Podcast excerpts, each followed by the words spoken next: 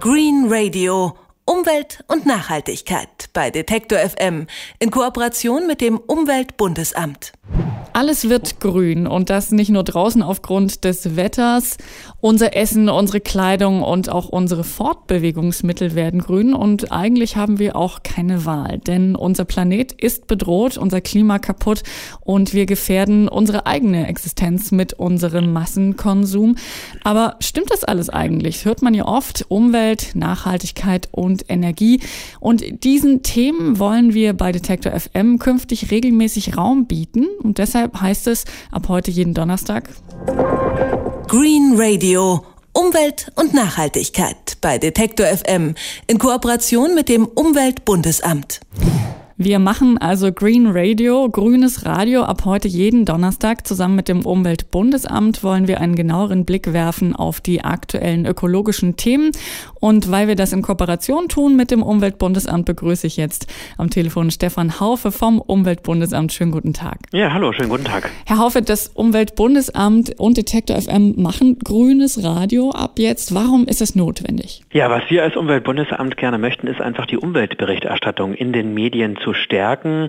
Auch wenn heute viel über die Energiewende oder in Dioxinen Eiern gesprochen wird, heißt das noch lange nicht, dass über Umweltthemen eben auch ausführlich, ansprechend und auch inhaltlich tiefgehender berichtet wird. Das ist äh, sehr häufig an äh, besondere Ereignisse gebunden, auch an Skandale gebunden, an Aufreger gebunden. Und äh, wichtig in der Umweltberichterstattung ist aber eben auch gerade das Hintergründige, denn alles, was uns umgibt in der Luft, im Wasser, gerade beim Klima wissen wir, dass das ist hochkomplex und da ist einfach auch ein genauerer Blick wichtig und ähm, deswegen wollen wir auch gerne diese, äh, dieses Green Radio haben, weil es da ja auch darum geht, eben etwas hintergründiger, etwas nachdenklicher und auch ansprechend ähm, auf bestimmte Umweltthemen, die äh, uns umgeben, darauf zu schauen und sie eben aufzugreifen. Sie sagen, äh, der genauere Blick ist äh, wichtig. Im Groben wissen wir ja alle irgendwie, wie man sich ökologisch korrekt verhält. Müll wird getrennt, lieber öfter mal das Auto stehen lassen und das Rad rausholen stattdessen und so weiter.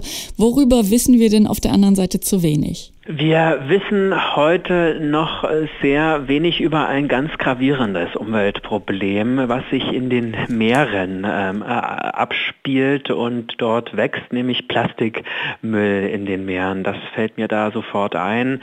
Äh, wir beobachten, dass ähm, eine Menge Kunststoff, eine Menge Plastik sich in den Meeren angesammelt hat und wir sehen auch, dass Vögel und Fische zum Beispiel dadurch äh, sterben, weil sich Plastik in ihrem Körper ansammelt und dann signalisieren, der Magen ist voll, ich brauche gar nicht essen und dann kommt es zum Tod äh, von ähm, Tieren. Und das ist ein Problem, was wir mit Sorge beobachten. Wir wissen aber noch gar nicht genau, wie groß das Ausmaß ist, ähm, wo sich überall Plastikmüll befindet, wie sich der verteilt. Und wir wissen auch nicht ähm, über jede Maßnahme, die da jetzt auch schon angedacht wird, Bescheid, wie die sich eigentlich auswirkt. Also Stichwort Plastiktüte, die ist immer wieder im Gespräch. Auch viele Menschen sagen, Mensch, ich nehme keine Plastiktüten mehr, ich will lieber einen Stoffbeutel nehmen. Aber eigentlich wissen wir gar nicht so genau, was das bedeutet, wenn wir jetzt sagen, wir wollen gar keine Plastiktüten mehr benutzen. Dann entsteht vielleicht irgendetwas anderes, irgendein anderes Produkt kommt dann auf und es ist wieder umweltschädigend ähm, oder nicht so besonders umweltverträglich in irgendeiner Weise. Also rund um das äh, Thema Kunststoff, da gibt es noch eine ganze Menge Themen, die wir noch nicht, nicht genau kennen und wo wir uns gerade in der nächsten Zeit bemühen werden, äh, das alles besser zu verstehen. Sie haben gerade das Beispiel mit der Plastiktüte äh, und dem Stoffbeutel genannt. Also das ist ja so ein Klassiker fast, ähm, wo man denkt, man hat die einfache Regel gefunden, aber ähm, oft genug, wie Sie sagen, weiß man gar nicht, was genau dahinter steckt. Gibt es denn sowas wie ich nenne es jetzt mal grüne Mythen, also etwas, von dem jeder eigentlich ausgeht, ist es richtig, aber es ist eigentlich ein ganz großer Irrtum? Naja, also Umweltschutz und Ökologie sind immer auch sehr umstritten. Klar, da, da gibt es immer wieder Punkte, wo die Menschen sich drüber streiten. Das fängt bei der Energiesparlampe an, ob die wirklich sinnvoll ist und ökologisch und wirklich sparsamer als die Glühlampe. Und das äh, gibt es eine Menge äh, gute ähm, Gründe dafür, dass wir sagen, doch, die Energiesparlampe ist äh, das Produkt, was letztlich ähm, sinnvoll sinnvoller ist. Ähm, ein Mythos, der mir ganz stark einfällt und auch aktuellen Bezug hat, ist ähm, der Klimawandel. Es gibt immer wieder Auffassungen darüber, dass ein kalter Winter und auch eine Folge von kalten Wintern, wie wir sie jetzt auch erlebt haben und auch gerade jetzt ist es kalt, äh, vielleicht darauf hindeuten können, dass es gar keinen Klimawandel gibt. Und das ist wirklich ein Irrtum, mit dem man aufräumen äh, müsste, weil äh, kalte Winter und auch kalte ähm, Zeiten in den Jahreszeiten, die bedeuten noch lange nicht, dass es keinen Klimawandel gibt, sondern natürlich kann auch ein Winter sehr kalt werden und auch immer wieder kalt werden. Auch das äh, ist in Klimamodellen so vorhergesagt. Also das ist ein äh, Mythos und der sich äh, versucht auch gerade wieder auszubreiten. Ähm, dem muss man wirklich entgegenhalten, dass so Klima ist so komplex, da kann es auch eben kalte Zeiten geben und da können auch Winter immer wieder kälter werden. Das hat noch lange nichts äh, zu bedeuten, dass es keinen Klimawandel gäbe, denn den gibt es äh, nachweislich eben auch. Welche grünen Themen liegen Ihnen denn sonst besonders am Herzen? Naja, das sind viele Themen, die ähm, gerade uns zurzeit betreffen. Das ist einerseits die ähm, Energiewende, also der Ausbau der erneuerbaren Energien. Das ist natürlich auch das Klima, die Zusammensetzung unserer Atmosphäre, die sich verändert durch den Ausstoß von Kohlendioxid, aber auch durch ganz andere Stoffe, wie zum Beispiel eben Methan ähm, oder manche äh, fluorierten ähm, Verbindungen, die ganz starke Treibhauseffekte äh, haben. Das ist ein wichtiges Thema, mit dem wir uns weiter beschäftigen und ähm, wir sind immer mehr umgeben von elektronischen Geräten. Wir nutzen Handys, Laptops, Smartphones Smartphones, iPads. Und die Frage ist natürlich, was wird eigentlich danach, wenn wir die nicht mehr brauchen? Wie wollen wir die recyceln? Wie wollen wir die wichtigen Stoffe, die Metalle, die da drin sind, in Zukunft eben wiedergewinnen und weiter nutzen?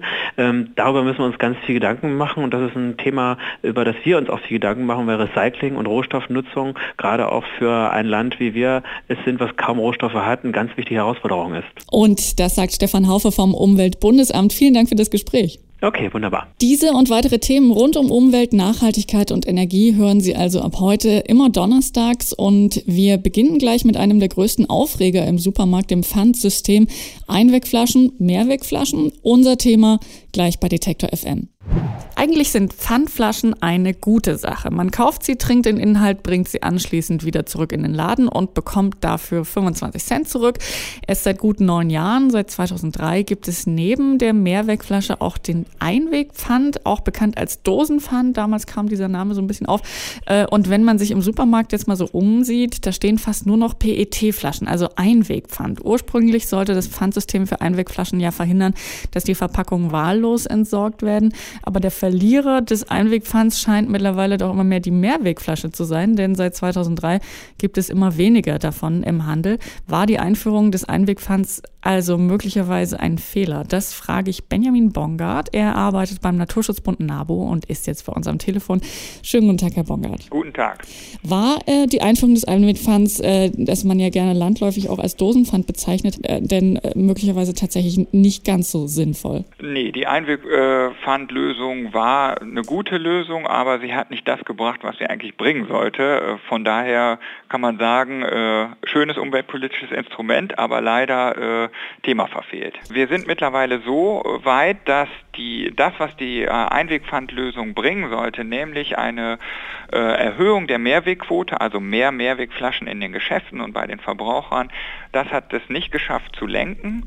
Äh, wir haben zwei Effekte, die positiv sind beim Einwegpfand. Der eine Effekt ist, ähm, die Dosen sind aus den Supermarktregalen verschwunden und der andere positive Effekt des Einwegpfands ist äh, dieses sogenannte Littering-Problem, also sprich, ich finde keine Getränkeverpackungen mehr irgendwo im Park, an der Autobahn oder irgendwo auf der Straße. Das ist verschwunden. Wie erklären Sie sich denn äh, den Erfolg, den die Einwegflasche hatte oder hat immer noch? Also der Erfolg der Einwegflasche liegt daran, dass sie äh, unglaublich günstig ist. Sie wird sozusagen bei den Anbietern sehr günstig verkauft.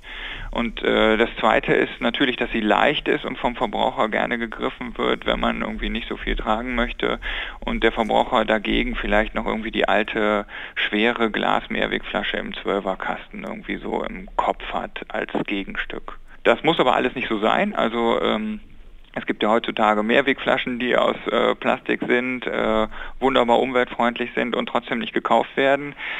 Das Problem ist so ein bisschen, dass die Geschichte des Einwegspfands doch äh, über mehrere Stufen verlief und diese einzelnen Stufen immer sehr vorteilhaft für äh, die Einwegkunststoffflaschen war. Als das Einwegpfand eingeführt wurde, konnte man die Einwegflaschen, äh, die zwangsbepfandet waren, nur dort zurückgeben, wo man sie auch gekauft hat.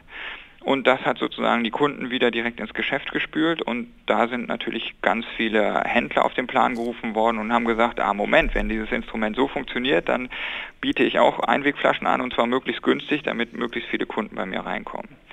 Diesen Fehler hat man erkannt und zwei Jahre nachdem das Einwegpfand eingeführt wurde, hat man das Ganze geändert, sodass man äh, den Status quo hat, äh, nämlich die Einwegflaschen kann ich überall zurückgeben, wo ich Einwegflaschen kaufen kann, egal welche Firma, welche Marke.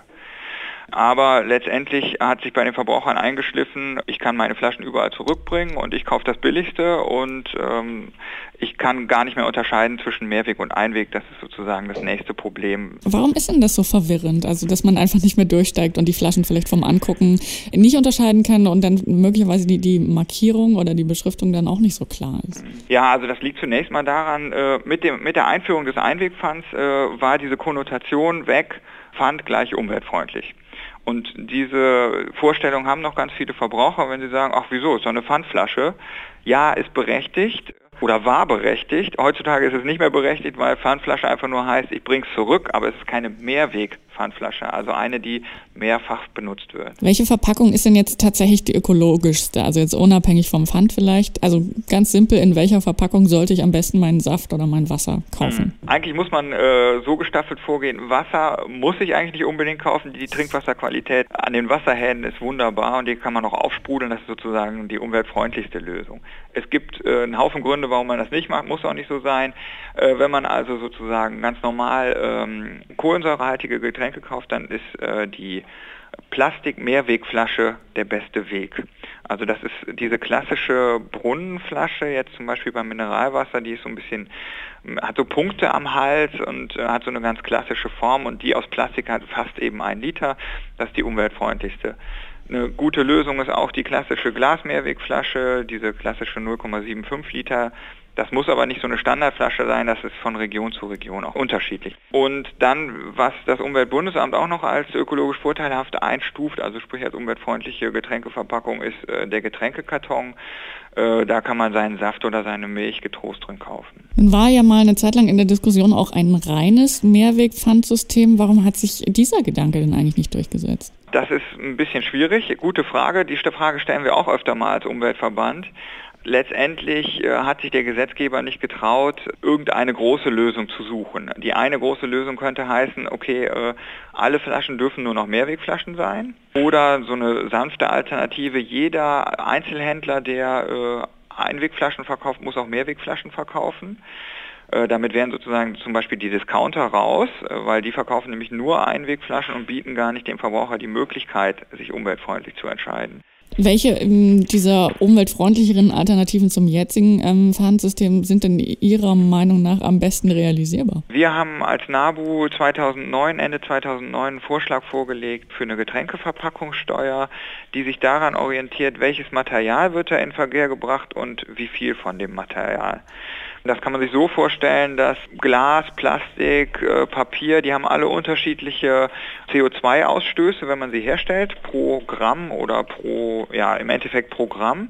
Und wenn man sozusagen eine Glasflasche in Verkehr bringt, dann zahlt man einen gewissen Steuersatz äh, pro CO2-Ausstoß und wenn man eine Plastikflasche in Verkehr bringt, ebenfalls. Und wir haben gesagt, äh, diese Steuerlösung, das ist eine sinnvolle Sache, weil man damit ähm, sowohl die Mehrwegsysteme anregt, ihre Flaschen möglichst oft zu spülen und wieder zu verwenden, weil ich nur einmal den Steuersatz zahle, wenn ich die Flasche auf den Markt bringe. Und gleichzeitig ist es ein Anreiz äh, sowohl für die äh, Abfüller wie auch für die Verbraucher, die umweltfreundlichere Variante auf den Markt zu bringen, weil ich damit weniger Kosten habe, die ich an den Staat abführen muss. Sagt Benjamin Bongard vom Naturschutzbund NABO und ich sage vielen herzlichen Dank. Bitte sehr gerne.